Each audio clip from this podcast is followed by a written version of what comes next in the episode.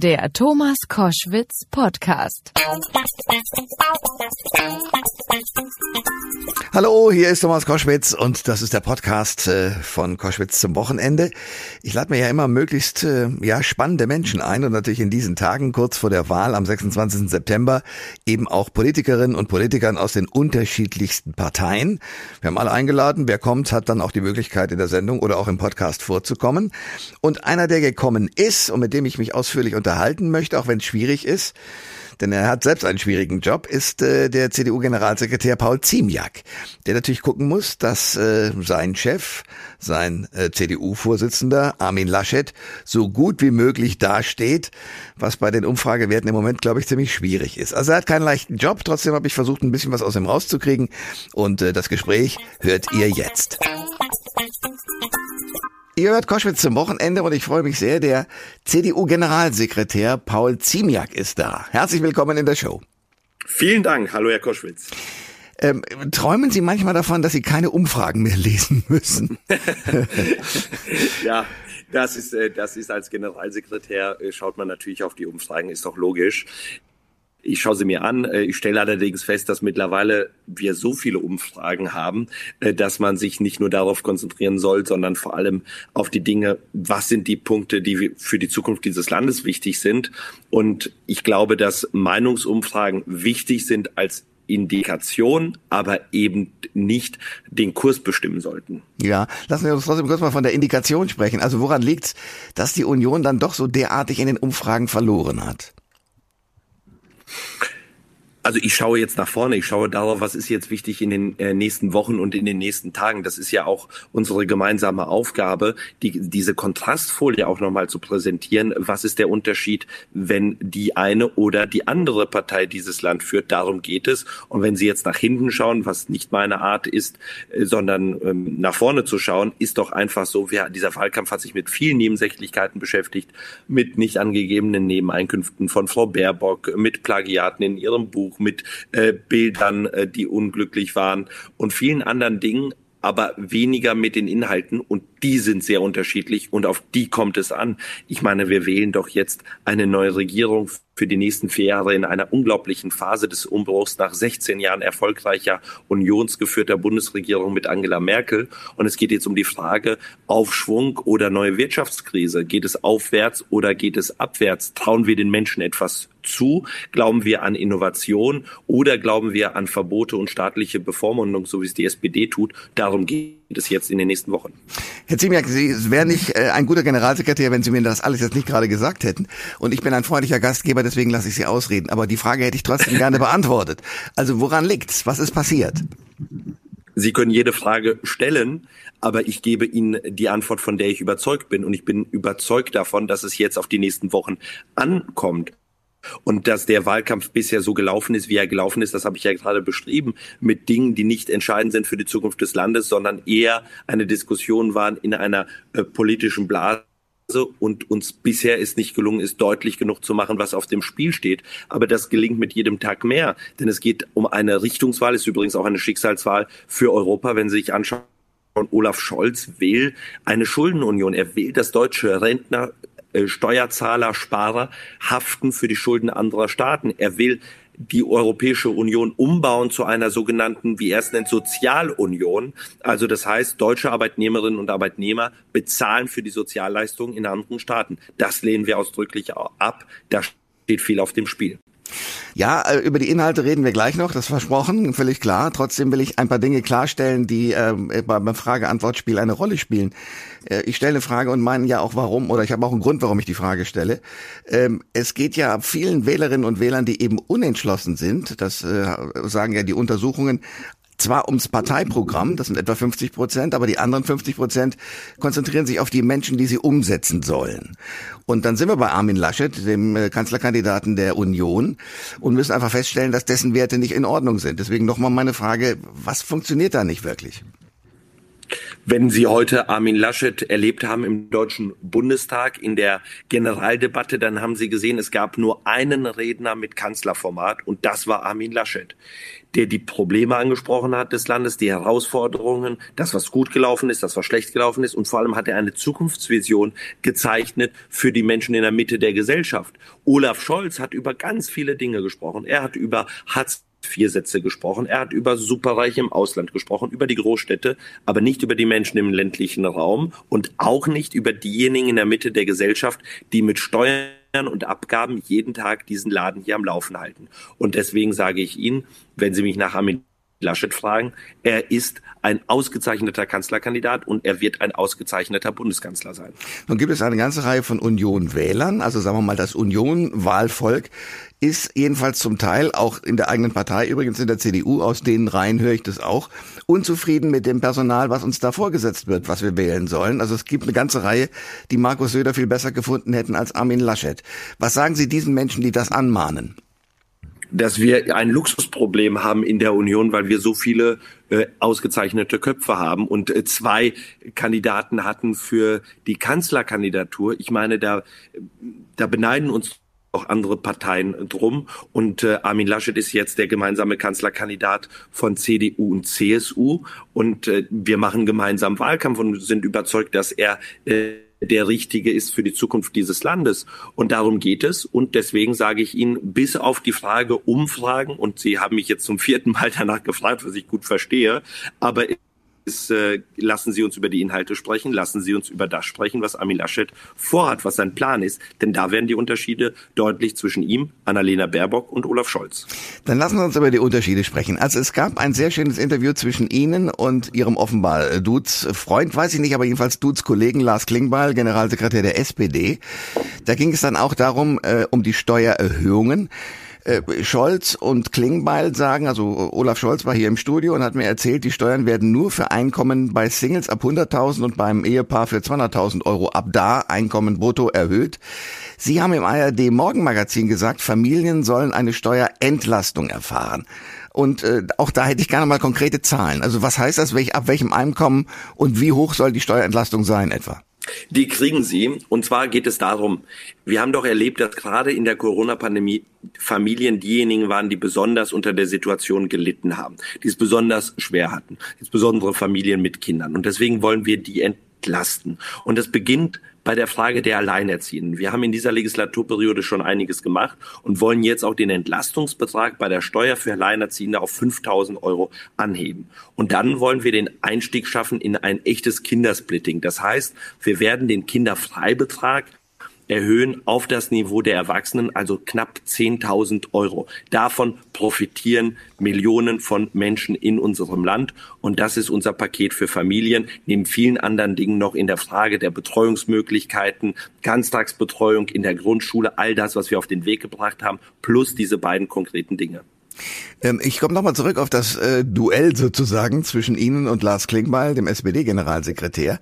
Sie duzen sich. Kann man Freundschaften äh, quer durch äh, die Fraktionen hinkriegen? Geht das? Oder war das jetzt einfach nur, weil man relativ jung sind, sind Sie ja beide noch, dass Sie sagen, ja, wir duzen uns einfach, das gehört dazu? Ja, man kann natürlich befreundet sein, überhaupt gar keine Frage. Ich finde, dass das auch dazugehört in einem Parlament, dass man nicht nur auf eine Partei schaut, sondern auch auf die Frage, ist das eigentlich ein feiner Typ? Ist das ein feiner Mensch? Komme ich mit dem zurecht? Hat er den gleichen Humor? Und deshalb äh, ist äh, Lars Klingbeil nicht der Einzige, mit dem ich mich gut verstehe. Es gibt noch viele andere in anderen Parteien, äh, die ich sehr schätze. Ich habe eine Reihe von Fragen vorgelegt bekommen von Hörerinnen und Hörern äh, und ich bitte Sie mit Ja und Nein zu antworten. Ich weiß, dass es Politikern wahnsinnig schwer fällt, aber vielleicht kriegen wir es ja hin. Das stimmt. also, wird mit Kanzler Laschet ist eine Frage, das Renteneintrittsalter erhöht werden? Ja oder nein? Nein, nein. Wird es mit Kanzler Laschet deutlich günstigere Mieten geben und wie wird das funktionieren? Ja, wird es, weil wir mehr bauen werden, wir werden mehr Investitionen generieren können und wir werden den Bauturbo, äh, den wir bisher schon in den letzten drei Jahren gehabt haben, fortsetzen. Wird es unser Kanzler Laschet endlich mehr Geld für Krankenschwestern und Pfleger geben? Ja, weil wir weitergehen den Weg, den wir auch schon in dieser Legislaturperiode unter Jens Spahn eingeschlagen haben. In der Frage der Abrechnung, in der Frage übrigens der äh, Vergütung in der Ausbildung und darüber hinaus. Und deswegen wissen wir alle, wie wichtig die Pflege ist. Übrigens nicht nur die Altenpflege und auch die Kranken, sondern auch die Krankenpflege. Wird es unter Kanzler Laschet eine deutlich bessere Ausstattung für die Schulen geben? Ja, ganz ausdrücklich, weil wir das Geld endlich umsetzen müssen, was wir jetzt schon zur Verfügung gestellt haben, beispielsweise aus dem Digitalpakt. Und Armin Laschet hat es ganz klar gesagt, wir müssen entlasten, wir müssen entfesseln, nicht neue Vorschriften, sondern einfache Verwaltungswege, damit das Geld vor Ort ankommt bei den Ländern und bei den Kommunen, also auch bei den Schulen. Geht es unter Kanzler Laschet äh, oder geht unter Kanzler Laschet die derzeitige Regulierungsgängelei in Sachen Corona so weiter? Wann bekommen wir alle unsere Bürgerrechte wieder? Der Mann ist, glaube ich, FDP-Wähler, der das gefragt hat, aber trotzdem die Frage ist ja okay. Wir haben alle unsere Bürgerrechte, niemand hat sie verloren. Leider musste aufgrund der pandemischen Lage ähm, mussten wir alle Einschränkungen hinnehmen und deswegen ist an den Hörer, der diese Frage gestellt hat, äh, ein klarer Kurs mit Armin Laschet, wenn es einen sachlichen Grund gibt, dass die dass eine Gefahr besteht für die für das Gesundheitssystem, dann muss man Maßnahmen ergreifen. Aber wenn es diesen Grund nicht mehr gibt, dann muss man Maßnahmen zurückfahren. Da ist Armin Laschet immer klar gewesen. Ähm, ich habe eine weitere Frage. Wird unter Kanzler Laschet deutlich schneller für die Umwelt gearbeitet? Ist der Wunsch der Grünen in diesem Zusammenhang nicht sinnvoll? Ich vermute mal, der etwas schnellere Ausstieg zum Beispiel aus der Kohle ist hiermit gemeint. Wir steigen ja schon sehr schnell aus der Kohle aus äh, und deswegen ist zum Beispiel die Antwort auf diese Frage, ja, wenn es zum Beispiel um Nord Nordrhein-Westfalen geht, äh, da wird äh, schon jetzt aus der Kohle ausgestiegen und der Kohlekompromiss besagt ja, dass erst zu dem Zeitpunkt, dass spätestens das letzte Kohlekraftwerk vom Netz geht und diesen Weg müssen wir weitergehen. Jetzt nicht wieder über neue Dinge diskutieren, nicht nur theoretisch, sondern praktisch. Und praktisch schaffen wir es nur, indem wir Alternativen schaffen, indem wir nicht nur überall aussteigen, sondern einsteigen und indem wir es sozial verträglich gestalten und indem wir innovativ bleiben, denn das Geld brauchen wir für den Kampf gegen den Klimawandel. Äh, Andreas Jung, der Klimaexperte im Team von äh, Unionskanzler Armin Laschet, Kanzlerkandidat, äh, hält eine deutliche frühere Kohleausstieg für möglich, lese ich hier gerade. Der erwartet sogar, dass es eher deutlich vor 2035 möglich sein wird. Das wäre ja sozusagen die Bestätigung dessen. Aber äh, müssen wir das nicht auch dringend tun? Weil natürlich ist die finanzielle Frage das eine und die Industrie zu versorgen auch. Aber andererseits brennt die Hütte ja schon. Also es gibt ja bereits, wie wir gesehen haben, in Nordrhein-Westfalen und Rheinland-Pfalz äh, unfassbare Entwicklungen, was das Klima angeht. Müssen wir nicht überhaupt wahnsinnig viel schneller sein?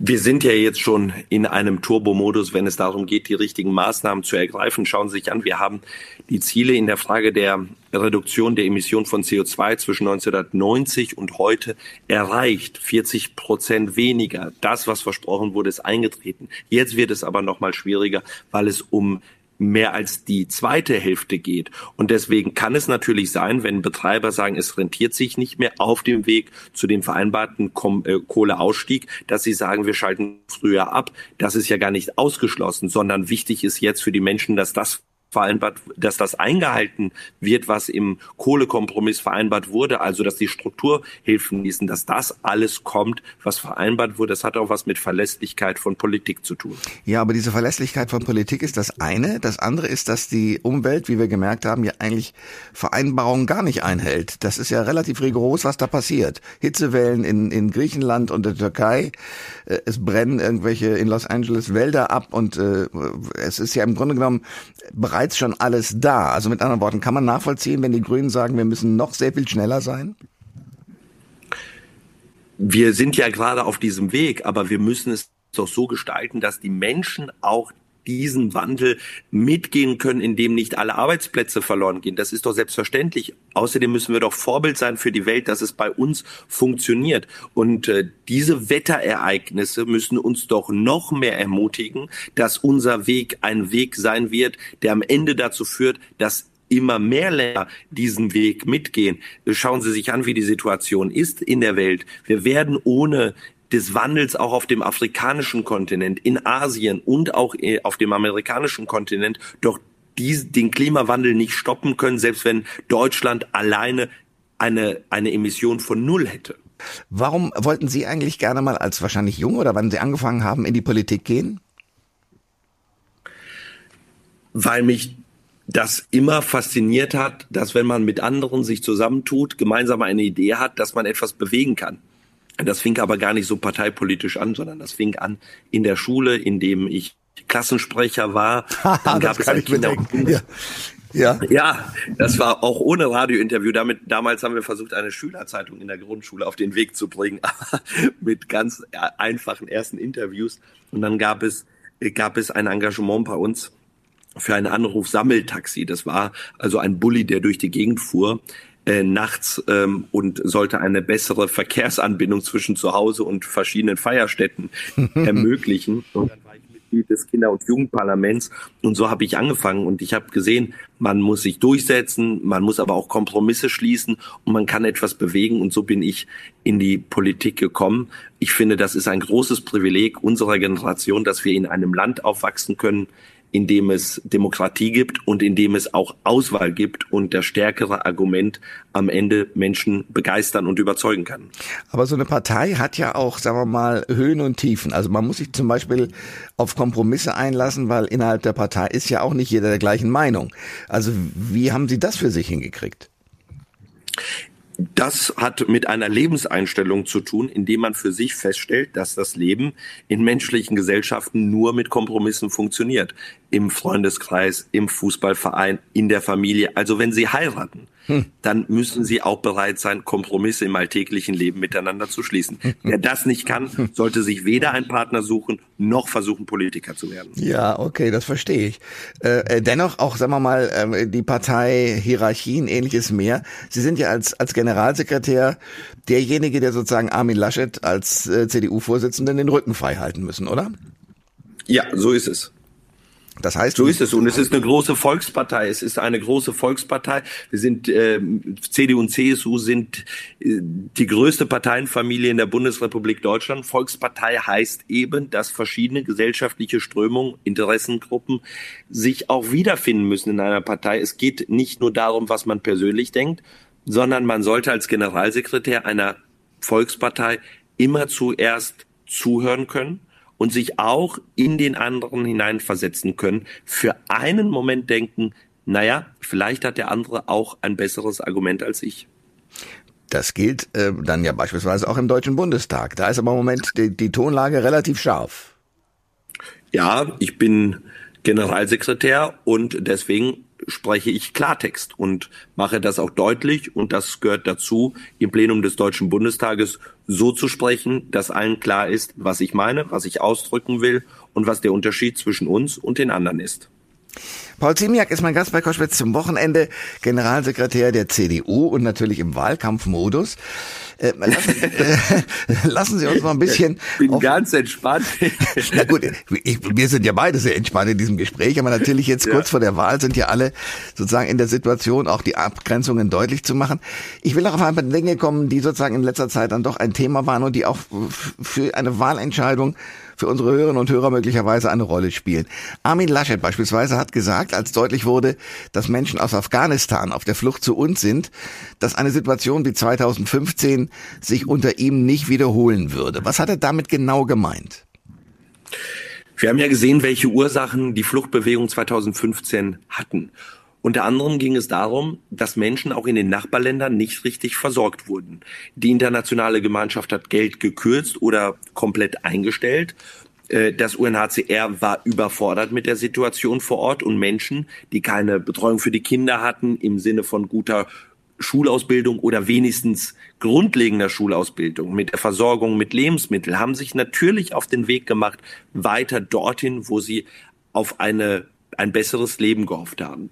Und wenn wir jetzt gesehen haben, was in Afghanistan passiert, dann war doch der Ansatz absolut richtig von Armin Laschet zu sagen, 2015 darf sich nicht wiederholen. Wir müssen mit den Nachbarländern sprechen, wir müssen Unterstützung anbieten, wir müssen die Hilfsorganisationen bestärken und auch unterstützen, Hilfe vor Ort zu leisten. Aber ist es nicht auch die Sorge, es könnte sozusagen wieder äh, eine Stärkung, wenn wir die ganzen Flüchtlinge beispielsweise aufnehmen würden, der AfD geben? Ich finde, in so einer Situation darf es nicht darum gehen, welche Partei fordert was, sondern man muss einfach sich anschauen, welche Verpflichtungen haben wir, menschlich, moralisch, humanitär, dort zu helfen und gleichzeitig immer zu wissen, dass Deutschland natürlich nicht alle Menschen, die aus Afghanistan fliehen wollen, alleine aufnehmen kann. Ich glaube, diese beiden Dinge sind wichtig. Verantwortung, Humanität, aber natürlich auch Realismus. Armin Laschet ist jetzt mit einem sogenannten Kompetenzteam an die Öffentlichkeit getreten. Da sind eine ganze Reihe spannender Leute dabei. Entschuldigung, zum Beispiel äh, Peter R. Neumann, ein äh, Mann, der sich äh, vor allen Dingen mit dem Terrorismus auskennt, also ein Experte ist, eine eigene Institution, eine Universität leitet, in der nichts anderes behandelt wird als eben Terrorismus und die Folgen beziehungsweise auch die Auslöser. Ähm, in diesem Team hat mir Jens Spahn gefehlt. Wo war der? Äh, im Kabinett. Und das ist, äh, okay. Teil, das ist Teil natürlich des Teams. Jens Spahn ist derjenige, der als zuständiger Minister Deutschland durch diese Krise geführt hat, gemeinsam mit Angela Merkel durch diese Pandemie, durch ein Jahrhundertereignis. Er war, hat unglaublich gearbeitet für dieses Land. Er hat alles, was er versprochen hat, eingehalten, als andere noch gebrüllt haben, gelacht haben. Das wird doch alles nicht eintreten. Er hat gesagt, bis Ende des Sommers wird jeder ein Impfangebot bekommen. Jens Spahn hat versprochen und Jens Spahn hat gehalten. Ja, aber da sind wir dann schon wieder im Wahlkampf. Warum ähm, geht das immer hin und her? Also warum muss ja, das waren jetzt das waren jetzt Fakten, ja, nee, das die Lage, wie gearbeitet wurde. Halt halt, ich, das ist auch völlig klar. Im Wahlkampf meine ich wieder die die Argumente, die auch hin und her gingen zwischen Lars Klingbeil, dem Generalsekretär der SPD und Ihnen, dass auf der einen Seite also ähm, ja, Herr Scholz nicht sagt, dass er mit der Linkspartei arbeiten will und deswegen eine rote Socke ist und auf der anderen Seite sagt dann also Lars Klingbeil, ja, aber ihr habt ja sozusagen irgendwelche Maskendeals gemacht, die waren nicht ganz koscher. Also warum muss das eigentlich immer in so eine merkwürdige Ecke gehen, dass man so denkt, ja, prügelt euch ruhig, aber deswegen sind ja die Fakten nicht da. Ja, das verstehe ich bei der SPD auch nicht. Da haben Sie vollkommen recht. ja, nee, klar. Da haben Sie voll, voll, voll, ja, aber ist doch so, vollkommen recht, ja. Ähm, äh, es geht euch jetzt um die Frage, wer hat wie gearbeitet in den letzten Jahren, wenn es um die Bewältigung der Pandemie ging. Peter Altmaier hat für die Wirtschaftshilfen gekämpft, dass sie unkompliziert ausgezahlt werden. Das war leider mit Olaf Scholz nicht zu machen, äh, so dass sie leider erst sehr viel später gekommen sind. Das war für viele Menschen, äh, die darauf angewiesen waren, eine große Belastung.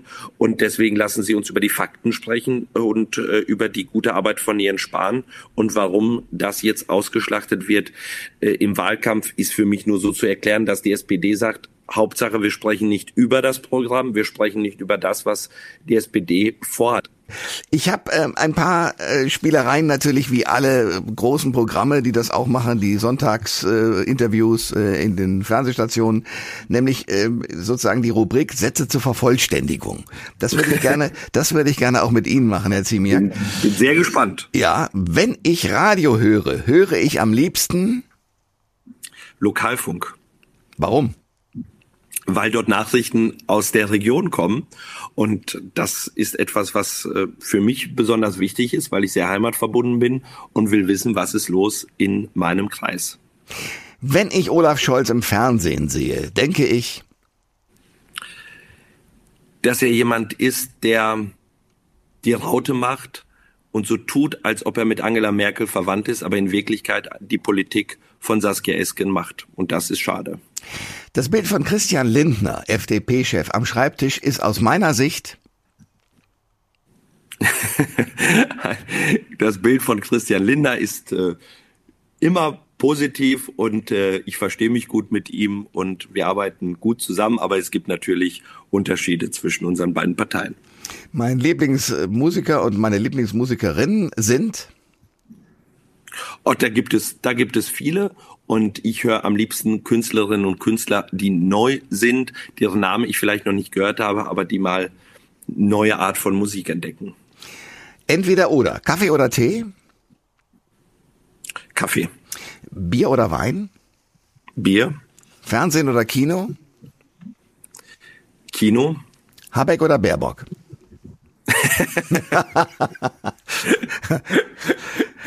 Also ich würde, also das ist, kommt auf die Dimension der Fragestellung an, in welcher Dimension sie gestellt wird.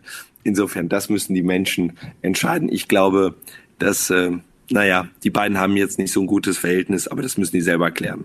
Naja, vielleicht auch vor dem Hintergrund, dass es ja eine ganze Zeit lang, als es auch für die Union in den Umfragen noch besser aussah, alle gedacht haben, so schwarz-grün wäre eine gute Option für die nächste Bundesregierung. Und dann wäre ja die Frage schon gewesen, mit wem lieber, Habeck oder mit Baerbock?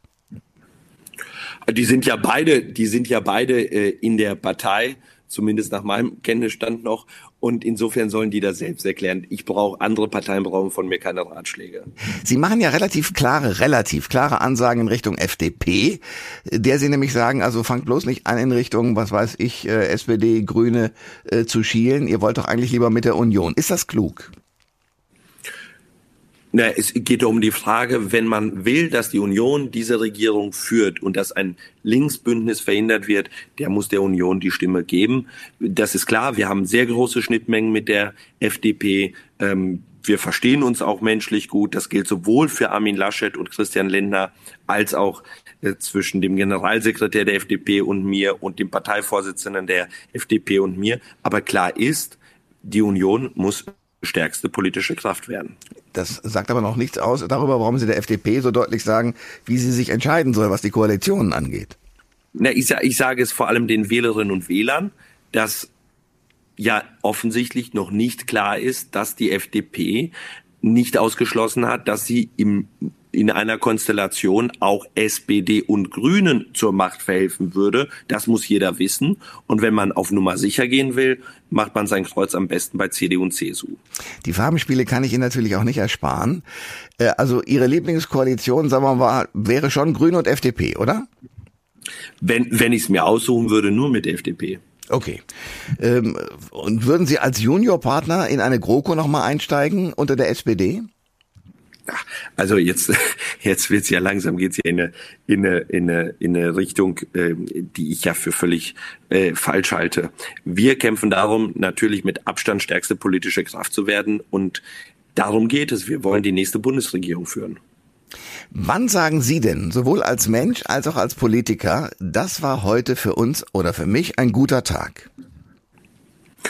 Wenn es gelungen ist, die Botschaften, auf die es ankam an dem Tag unterzubringen. Heute ist ein guter Tag. Armin Laschet hat eine Kanzlerrede gehalten im Deutschen Bundestag und das hat mich gefreut. Aber ähm, und für Sie persönlich, also das ist sozusagen der politische Teil? Wenn es für mich ganz persönlich ist, dann ist es mal ein Tag, der eigentlich so gut wie nie vorkommt im Wahlkampf, aber ein Tag zu Hause ohne Handy, dafür aber mit den Kindern. ja, das gönne ich Ihnen von Herzen. Wo werden Sie am 26. Äh, September, also am Abend, äh, sagen wir mal um 18 Uhr sein? Auf einer großen Wahlparty. Äh, Im Adenauer Haus. Im Adenauer Haus, okay. Und dort auf die ersten Zahlen warten. Und dort auf die ersten Zahlen warten und dann anstoßen. Na, dann äh, drücke ich Ihnen die Daumen, dass das auch alles so aufgehen kann. Das war ein sehr fröhliches Gespräch mit einem Mann, der normalerweise für die härteren Aussagen zuständig ist. Generalsekretär Paul Ziemiak. Ich danke Ihnen sehr für das Gespräch. Herr Koschwitz, danke, hat Freude gemacht. Alle Informationen zur Sendung gibt es online auf thomas-koschwitz.de.